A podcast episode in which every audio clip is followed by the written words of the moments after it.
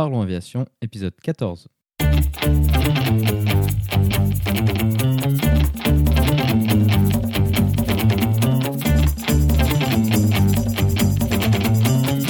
Parlons Aviation, le podcast où on parle de tout ce qui vole.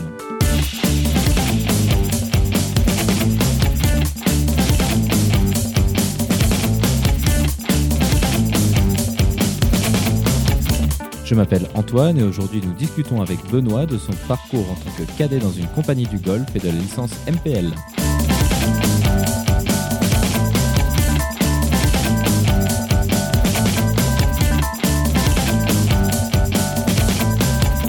Nous parlerons aussi des actualités avec le premier vol du Boeing 737 MAX BBJ.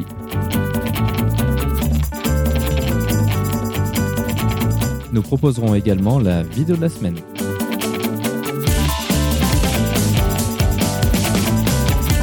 Bienvenue à bord, j'espère que vous êtes confortablement installés. Parlons Aviation épisode 14 et prêt au départ.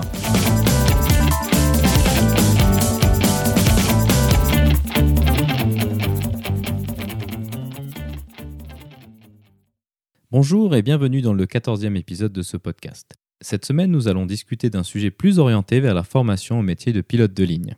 Notre invité est Benoît. Benoît est un pilote de ligne sur Airbus A320 dans une compagnie du Golfe. La particularité de son parcours est que sa formation a été entièrement financée et structurée par une compagnie aérienne. Ce type de cursus est souvent appelé cadet ab initio car les sélections se font avant le début de la formation et la compagnie vous forme de zéro ou presque zéro. Nous allons nous intéresser à son parcours.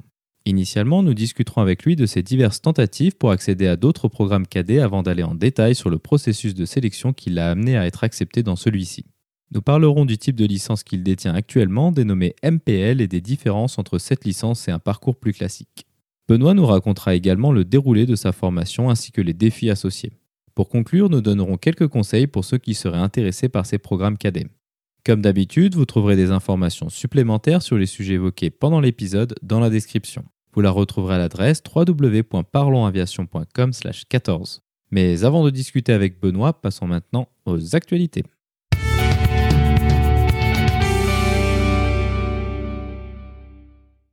La première actualité de la semaine est le premier vol de la version BBJ du Boeing 737 MAX. Le Boeing 737 MAX est la dernière itération du Boeing 737. Il s'agit premièrement d'une version remotorisée du Boeing 737 NG. La nouvelle motorisation proposée est le CFM LEAP. Il s'agit d'une version de la motorisation également proposée sur Airbus A320 Neo. Afin d'accommoder ces nouveaux réacteurs, le train d'atterrissage a dû être rehaussé. La hauteur du train est un problème récurrent des évolutions du Boeing 737. Déjà précédemment, dans le cas des 737 NG avec l'intégration du CFM 56, des modifications significatives avaient dû être effectuées à la soufflante et au placement des accessoires dans la nacelle moteur. La prochaine fois que vous verrez un 737 NG, vous pourrez remarquer que le contour avant de l'entrée d'air est légèrement aplati sur la partie basse. C'est à cause de ces modifications que cette forme a été retenue. Les autres nouveautés incluent des nouveaux winglets dits split type qui dépassent du haut et du bas de l'extrémité de l'aile, mais aussi une avionique mise à jour avec de grands écrans similaires à ceux que l'on peut retrouver sur le Boeing 787. La version du 737 MAX qui nous intéresse aujourd'hui et qui a fait son premier vol récemment est la version BBJ pour Boeing Business Jet. Nous avons déjà parlé dans le podcast d'autres avions d'aviation d'affaires tels que le Bombardier Global 6000 ou le Falcon 8X. Ces avions sont déjà plutôt grands et performants. Néanmoins, si vous avez besoin d'un peu plus de place pour vous déplacer, vous aurez également la possibilité de vous tourner vers des avions de ligne aménagés en avion d'affaires. Le 737 MAX BBJ est simplement un 737 MAX aménagé dans une telle configuration. Les trois versions du 737 MAX peuvent être commandées en version BBJ en fonction de l'espace cabine souhaité par le client. La plus grande partie des modifications liées à la conversion d'un avion de ligne classique en version avion d'affaires se situe au niveau de la cabine. Avec autant de volume, les possibilités sont très larges et l'imagination des clients capables de s'offrir un tel avion est souvent très prolifique. Une autre partie des modifications se situe au niveau des réservoirs d'essence. Afin d'augmenter la portée de ces machines, il est nécessaire d'augmenter le nombre et le volume des réservoirs. Une partie de l'espace normalement occupé par les sous de cargo dans le fuselage peut être convertie en réservoir. Ces modifications permettent au BBJ de rivaliser avec la portée des autres avions d'affaires ultra long courrier cités précédemment. La portée de ces modèles est pratiquement doublée par rapport aux versions présentes chez les compagnies aériennes classiques. Si un 737 BBJ vous paraît trop étroit pour vos déplacements, Boeing peut également vous proposer des versions VIP des modèles 747-8, 777 et 787. D'autres fabricants proposent également ce type d'avion de ligne converti. Airbus propose nombre de ses avions en version ACJ pour Airbus Corporate Jets et Embraer propose notamment le Lineage 1000E qui est basé sur l'Embraer 190. Le premier 737 MAX BBJ devrait être livré dans le courant de l'année. Vous retrouverez dans la description des photos de cet avion ainsi qu'un lien vers la fiche produit de Boeing.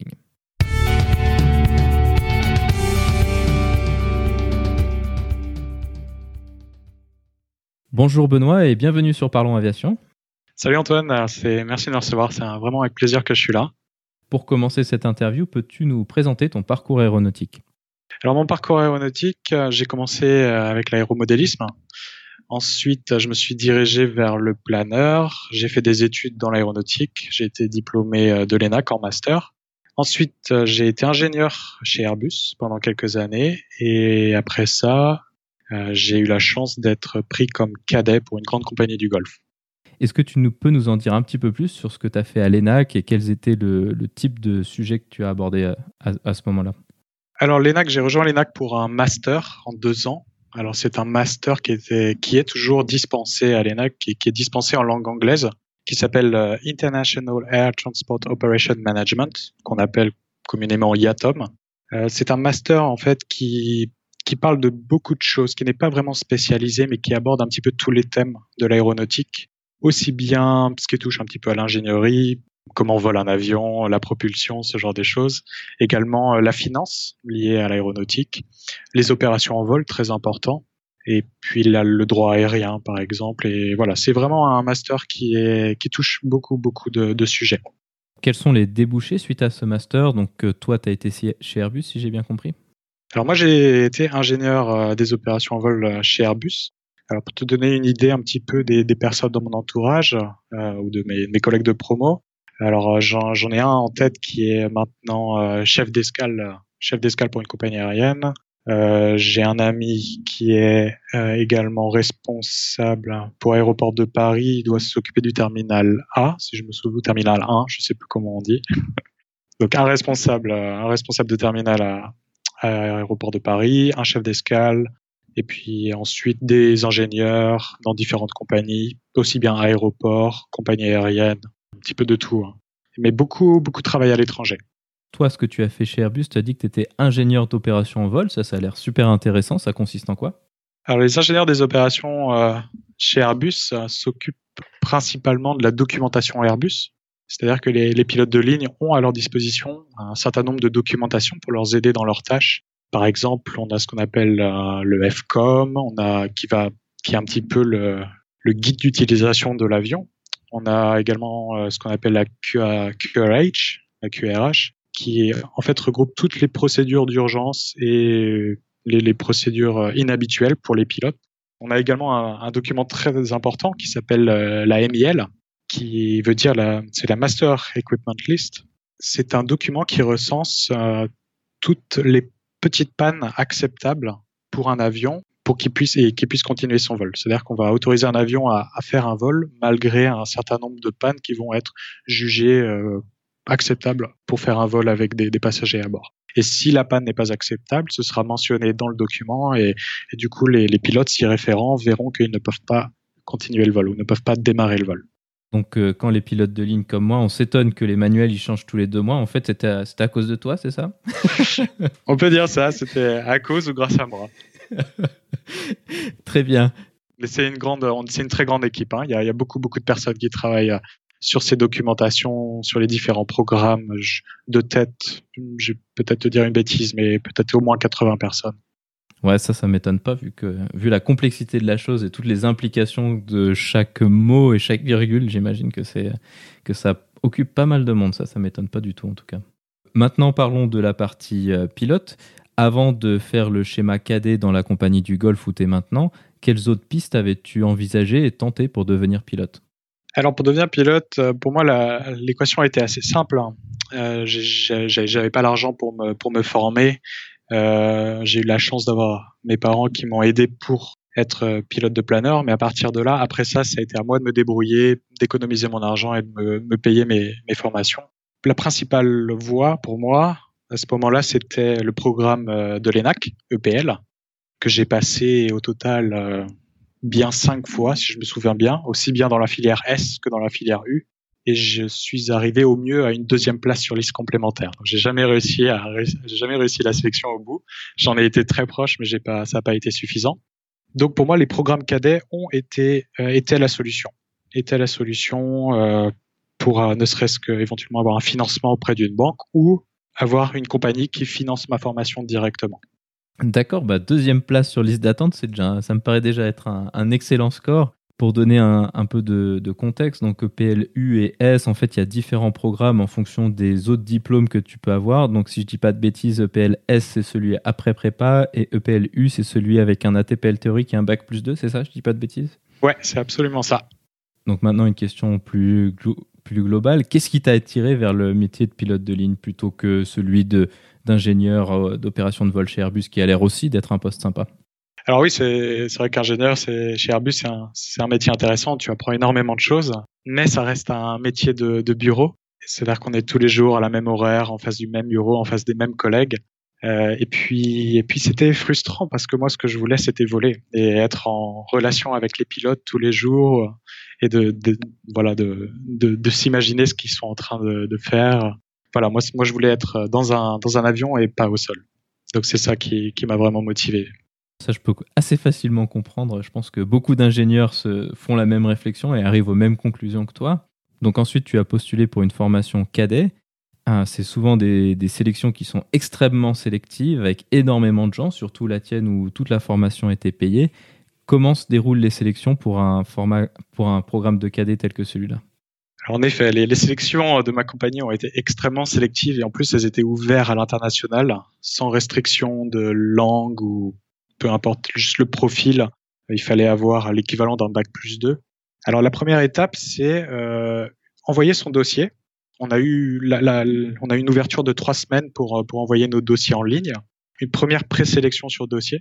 À la suite de quoi, euh, on a été appelé dans les différentes capitales du monde en fonction de la capitale la plus proche. Donc pour moi, c'était Paris. Je suis allé à Paris faire des sélections sur ordinateur sur une journée. Là encore, une nouvelle étape de sélection avec bien sûr des déçus et des personnes qui continuent euh, dans le, dans le programme de sélection. Ça a été mon cas. J'ai été invité par, par, ma, la compagnie euh, à, me, à rejoindre cette ville du Golfe pour passer trois jours de sélection. Et chaque journée était éliminatoire. Donc des psychotechniques, des psychomoteurs. La dernière journée étant euh, les interviews, interviews individuelles, interviews euh, de groupe. Et voilà. Et après trois jours de sélection, euh, une très longue attente avant de savoir si on était pris ou non. En termes de chiffres, durant trois semaines, plus de 5000 dossiers ont été, ont été déposés à travers le monde. Et à la fin, on a été une toute petite quarantaine à avoir été pris. Wow, effectivement, ça fait, ça fait peu de monde pris à la fin. Et euh, bah, moi aussi, moi je faisais partie des 5000 dossiers initiaux, tu vois, et puis j'avais même pas été appelé euh, pour les sélections, donc comme quoi hein, il y a toujours une portion de chance, évidemment, je pense, mais aussi, toi, tu t'étais préparé pour ces sélections, pour les psychotechniques et ce genre de choses? La sélection euh, de, cette compagnie a eu lieu par chance au même moment que EPLU, au moment où je passais à EPLU, et j'étais entraîné pour EPLU. Donc j'étais déjà bien, bien entraîné pour les sélections et du coup, les sélections pour cette compagnie étaient dans la continuité. Donc, j'ai continué de m'entraîner, ce qui fait que je suis arrivé vraiment préparé pour, euh, pour ces tests. Au niveau de la préparation, c'est beaucoup de tests sur ordinateur. Donc, il existe euh, des, des choses accessibles en ligne. Travailler son calcul mental, travailler sa visualisation dans l'espace, sa rapidité. Voilà, c'est vraiment les tests psychotechniques et psychomoteurs que vous pouvez trouver en ligne euh, très facilement. Et c'est en faire régulièrement et c'est vrai que vos performances, enfin en tout cas mes performances, euh, ont clairement ont augmenté avec avec euh, de l'entraînement. Donc je conseille pour toutes les personnes qui veulent faire des programmes cadets ou, ou des sélections de pilotes ou des sélections pour être pour être élève pilote. Je pense que l'entraînement est une partie très très importante et est une clé de la réussite. Ensuite, sur des sélections très très complexes où il y a beaucoup beaucoup de candidats où il faut faire mieux que la majorité, également il y a une part de chance non négligeable. Mais cette chance, on peut également la provoquer en ayant une hygiène de vie qui soit conforme à, à ses objectifs, c'est-à-dire bien dormir, bien manger, et voilà, et arriver en forme le jour J. Et si vous êtes en forme le jour J dans les bonnes conditions, alors vous avez toutes les conditions sont réunies pour, pour, pour réussir.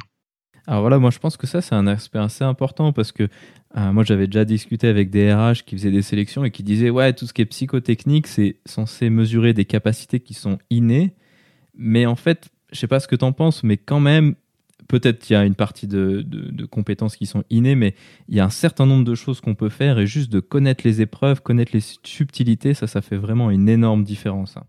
C'est clairement une, grosse différence. Si vous connaissez les questions qui, le type de questions qui vous êtes posées, le niveau de, par exemple, le type de calcul que vous avez à faire et sur lesquels vous devez vous entraîner, alors vous partez avec, euh, avec une avance euh, considérable. Et moi, je suis partisan du fait qu'il faut s'entraîner pour ce genre de sélection et savoir ce, ce, qu'on va avoir pour optimiser son entraînement et optimiser ses performances. Une fois que tu as réussi les sélections, donc tu as eu une petite période d'attente, il me semble, avant le début de la formation. Et ensuite, donc, tu as débuté la formation. Est-ce que tu peux nous décrire un peu le type de formation que tu as eu et son, déroulant, et son déroulement de manière générale? Alors, le type de formation que j'ai eu, c'est les nouveaux types de formation qu'on appelle MPL ou Multi-Pilot, License.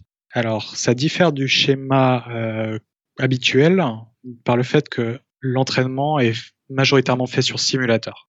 Au final, je n'ai fait que très peu d'heures de vol.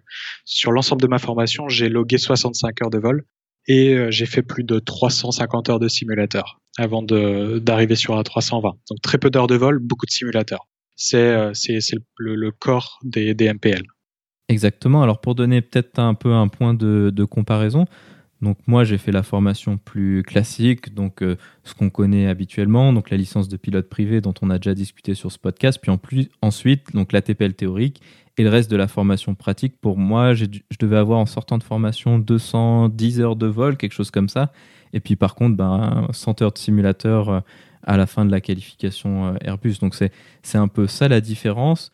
Au niveau du déroulement, est-ce que tu passes quelque chose comme une qualification aux instruments, le bimoteur, ce genre de choses? Est-ce que, est que ça se déroule de la même manière?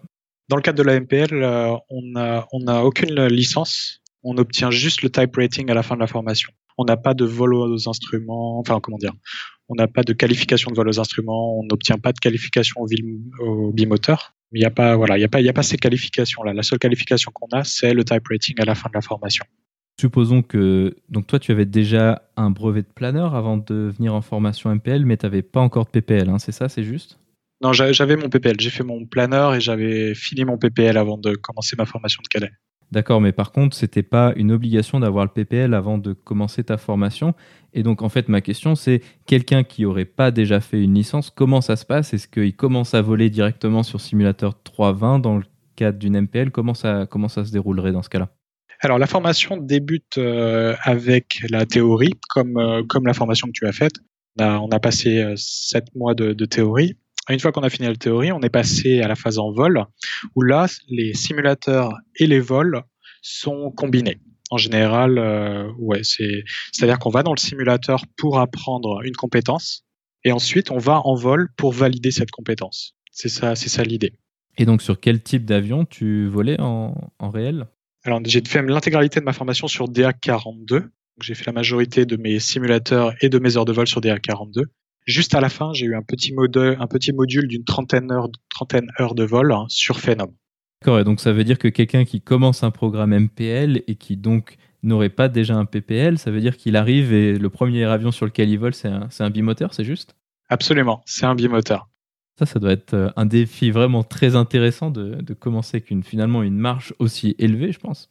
C'est vrai qu'il y a du, il y a du challenge. Euh, après le DA42, c'est un bimoteur, mais c'est un bimoteur qui est quand même assez facile. Et l'intérêt du, c'est là tout l'intérêt du simulateur, c'est-à-dire que dans le simulateur, on a le temps de travailler, de mettre sur pause, de revoir des choses, de recommencer, de refaire, et ensuite de l'appliquer en réel quand on est prêt, quand on a validé les compétences, on les applique dans l'avion. Donc, donc oui, c'est une marche qui est assez importante, mais le fait que ce soit une MPL et qu'il y ait beaucoup de simulateurs associés rend les choses en fait beaucoup plus accessibles.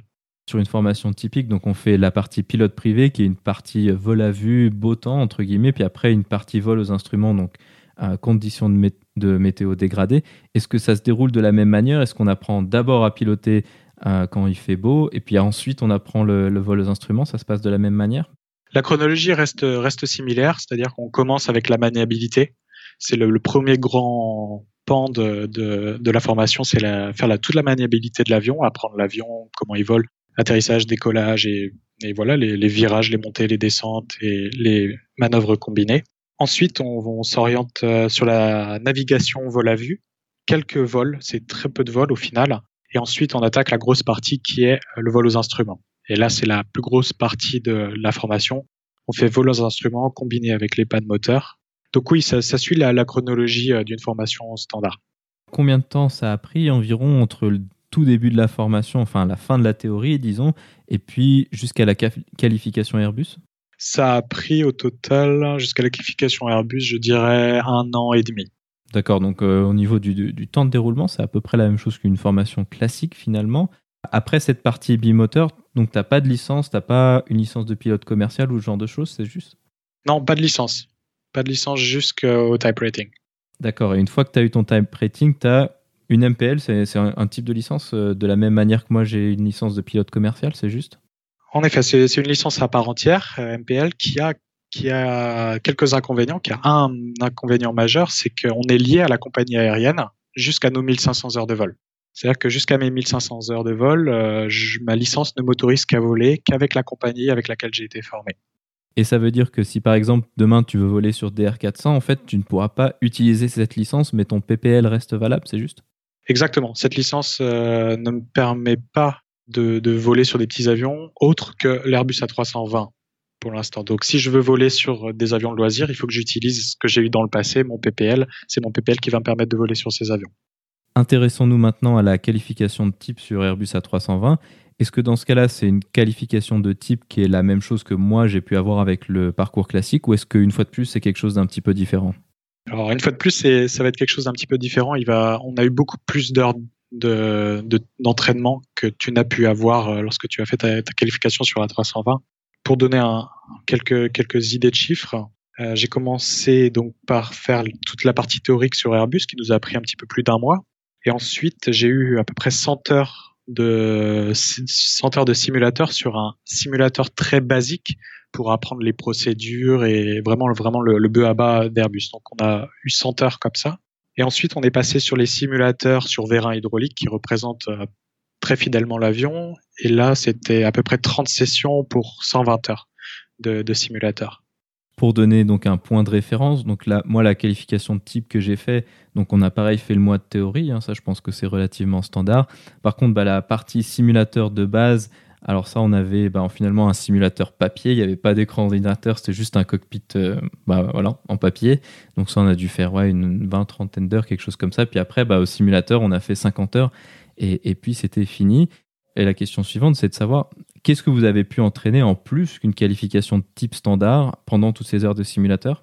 Alors avec une qualification de type euh, standard, tu vas voir vraiment les, les choses euh, nécessaires d'un point de vue légal pour être amené à, piloter la 320. Nous, en ayant des heures supplémentaires, on a pu euh, faire des scénarios, vraiment faire différents scénarios pour continuer de nous entraîner, mais des choses qui ne sont pas obligatoires dans le cadre d'une d'une qualification type standard.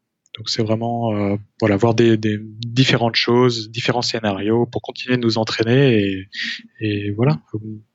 Ensuite, une fois sorti du simulateur, à quoi ça ressemble le reste de la formation en ligne? Alors une fois qu'on sort du simulateur, on a ce qu'on appelle un base flight à effectuer, c'est-à-dire qu'on prend un avion et on va effectuer des touch, des touch and go sur un aéroport. Dans le cadre de la MPL et dans le cadre de ma compagnie, le nombre de touch and go à effectuer sur A320 est de 12. Donc 12 touch and go, ça prend, peu, ça prend à peu près deux heures à faire et c'est extrêmement fatigant. 12, 12 touch and go sont, sont très fatigants. Normalement, c'est 6 en général. Donc après, après le base flight, on commence le vol en ligne sous supervision, qu'on appelle le LFUS chez nous. Euh, donc là, c'est un nombre de secteurs à valider. Dans notre cas, c'est un minimum de 44 secteurs à, valider avant de pouvoir prétendre à être first officer. Pendant les 44 secteurs, on est, dans le cadre de ma compagnie, on est ce qu'on appelle second officer. Et à l'issue des 44 secteurs minimum, on peut devenir, on peut postuler pour être first officer après un, vol de, un vol de contrôle. Pour donner un peu de contexte, donc euh, moi j'ai jamais trop bien compris euh, pourquoi on utilise ce, mot, ce mot de, de secteur, mais en fait un secteur c'est tout simplement un vol. C'est pareil pour toi, hein, j'imagine. ouais, bien sûr. C'est d'un point A, d'un point A à un point B. considéré comme un secteur. Et donc pendant ces premiers secteurs, toi, tu étais avec un commandant de bord instructeur donc, et avec un, cursus de, formation. C'était à peu près la même chose que ce que moi j'ai pu avoir, je pense. Alors pour les 22 premiers secteurs, j'étais avec un captain instructeur assis à ma gauche et un safety first officer assis derrière moi. Donc il s'agit d'un senior first officer, un, first officer avec de l'expérience, prêt à prendre ma place au cas où quelque chose ne va pas. Et c'est aussi un œil supplémentaire. S'il voit, quelque chose qui ne va pas dans le cockpit, alors il doit en informer immédiatement le captain. Donc ça, c'était, on était trois pendant les 22 premiers secteurs. Et ensuite, pour les 22 autres secteurs, nous ne sommes plus que deux et c'est toujours un captain instructeur avec beaucoup d'expérience assis à ma gauche. Combien de temps a duré cette partie de formation en ligne Et pour toi, quelles étaient un peu les difficultés de cette partie-là, malgré le fait d'avoir fait beaucoup de simulateurs? La durée de mes secteurs sous supervision a été d'un mois, un mois et demi, si je me trompe pas. Et les difficultés, euh, je dirais que quand tu arrives en ligne, l'une des principales choses, c'est tout l'aspect opérationnel autour de l'avion c'est les papiers à remplir, comment ça se passe avec les équipes au sol, comment ça se passe avec euh, l'équipe commerciale derrière et comment tout ça fonctionne. C'est vrai que ça met un petit peu de temps à, comprendre euh, comment tout ça fonctionne, ça prend du temps. Un, autre point que j'ai trouvé euh, compliqué, c'est la phraséologie avec avec les contrôleurs aériens parce que c'est vrai que quand on est sur sur des jets, la phraséologie est différente de ce qu'on peut avoir lorsqu'on a notre PPL ou qu'on fait nos petits vols du dimanche. C'est très différent. Et puis, bien sûr, c'est en anglais, donc il faut s'habituer aux accents des différents pays et il faut s'habituer également à, à, leur manière de faire, qui n'est pas toujours très standardisée en fonction des pays. Donc ça, ça a été un des gros challenges euh, de la, de la mise en ligne. Et un autre point que je trouve euh, que j'ai trouvé euh, compliqué et mais également très intéressant, c'est gérer l'énergie de, de l'avion, d'un avion comme la 320 lors des approches parce que c'est voilà, il suffit pas de mettre la manette des gaz au ralenti pour que l'avion ralentisse tout de suite. Il, y a, il, faut, faut, vraiment beaucoup anticiper. Donc il y a tout cet aspect d'anticipation de l'énergie qui est vraiment vraiment important et ça, ça demande un petit peu d'expérience. C'est, j'ai trouvé ça assez challenging. C'est vrai qu'on pourrait croire qu'un gros avion, enfin gros, tout est question de proportion toujours, mais on pourrait croire que ça ralentit assez facilement. Mais en fait, c'est vrai que c'est pas aussi évident que ça. Et des fois, ben, on se retrouve vite dans, dans un coin où, où ben, on n'a pas trop le choix, surtout si, si le, le, contrôle aérien n'est pas tellement coopératif.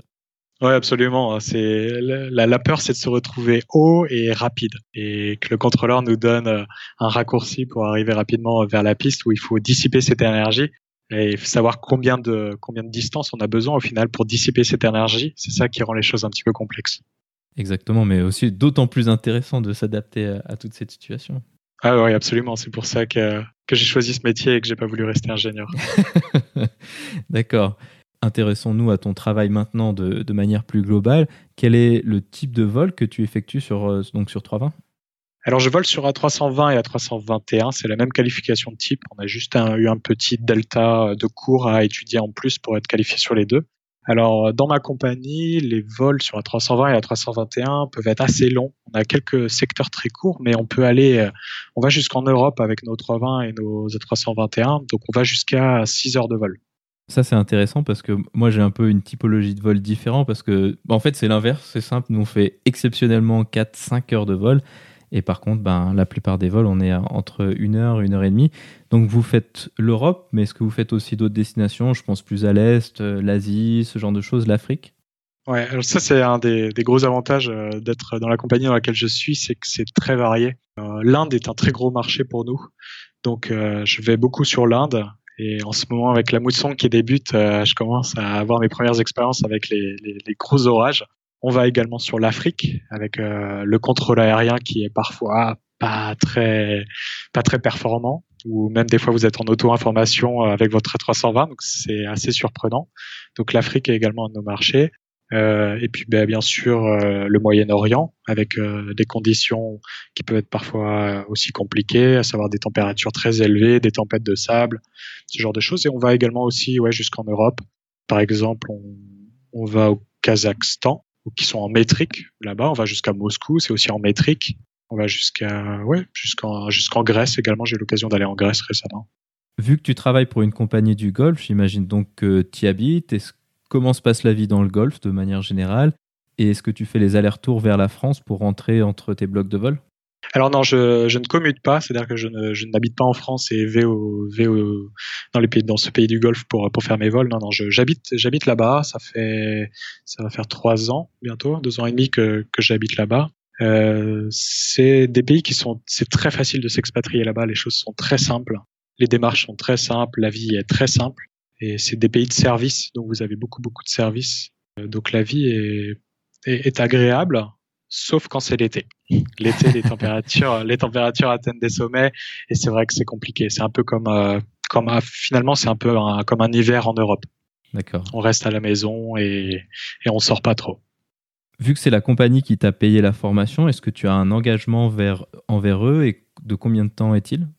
Alors en effet, ma, ma, formation est ce qu'on appelle un full sponsored. Ça veut dire que c'est la compagnie qui me paye ma formation. Je n'ai pas eu à dépenser quoi que ce soit. J'ai été rémunéré depuis le début de ma formation. Par contre, je leur dois un certain nombre d'années. Et avec ma compagnie, c'est cinq ans à partir du moment où je suis euh, first officer.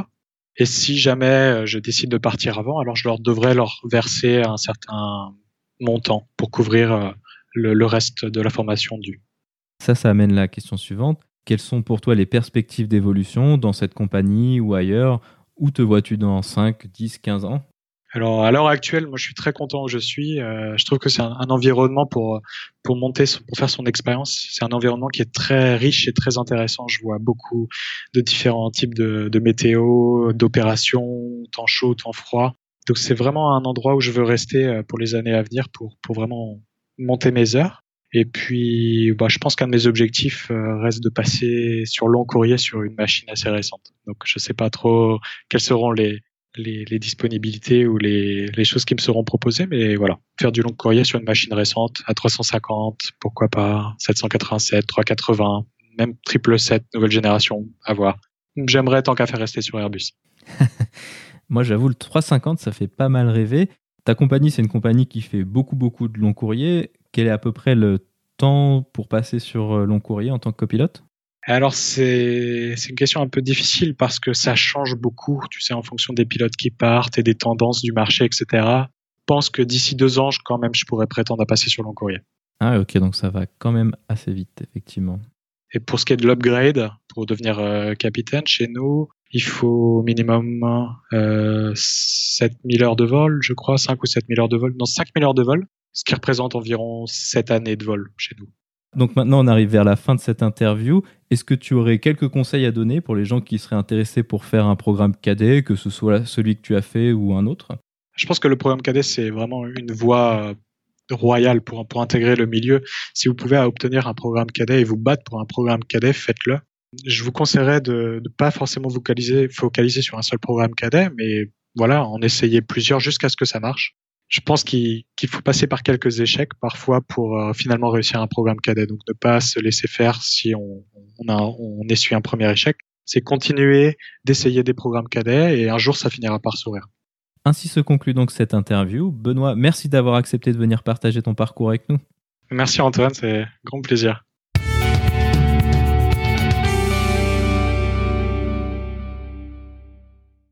La vidéo de la semaine est une vidéo proposée par la chaîne Flight Chops. On y voit le récit d'un voyage où deux pilotes emmènent leur fille pour une visite surprise à Disney mélangée au récit d'un vol de contrôle bimoteur. L'avion montré dans la vidéo est un Diamond DA42 qui est le même que celui utilisé par Benoît lors de sa formation MPL.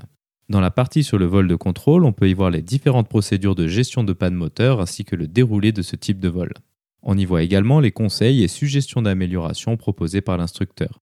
À la fin du vol, une approche IFR en monomoteur est démontrée jusqu'au toucher. Dans la partie récit de voyage, on y voit la gestion de passagers un peu moins coopératifs que des adultes et des mesures mises en place pour les occuper pendant le vol. Vous trouverez le lien vers la vidéo dans la description.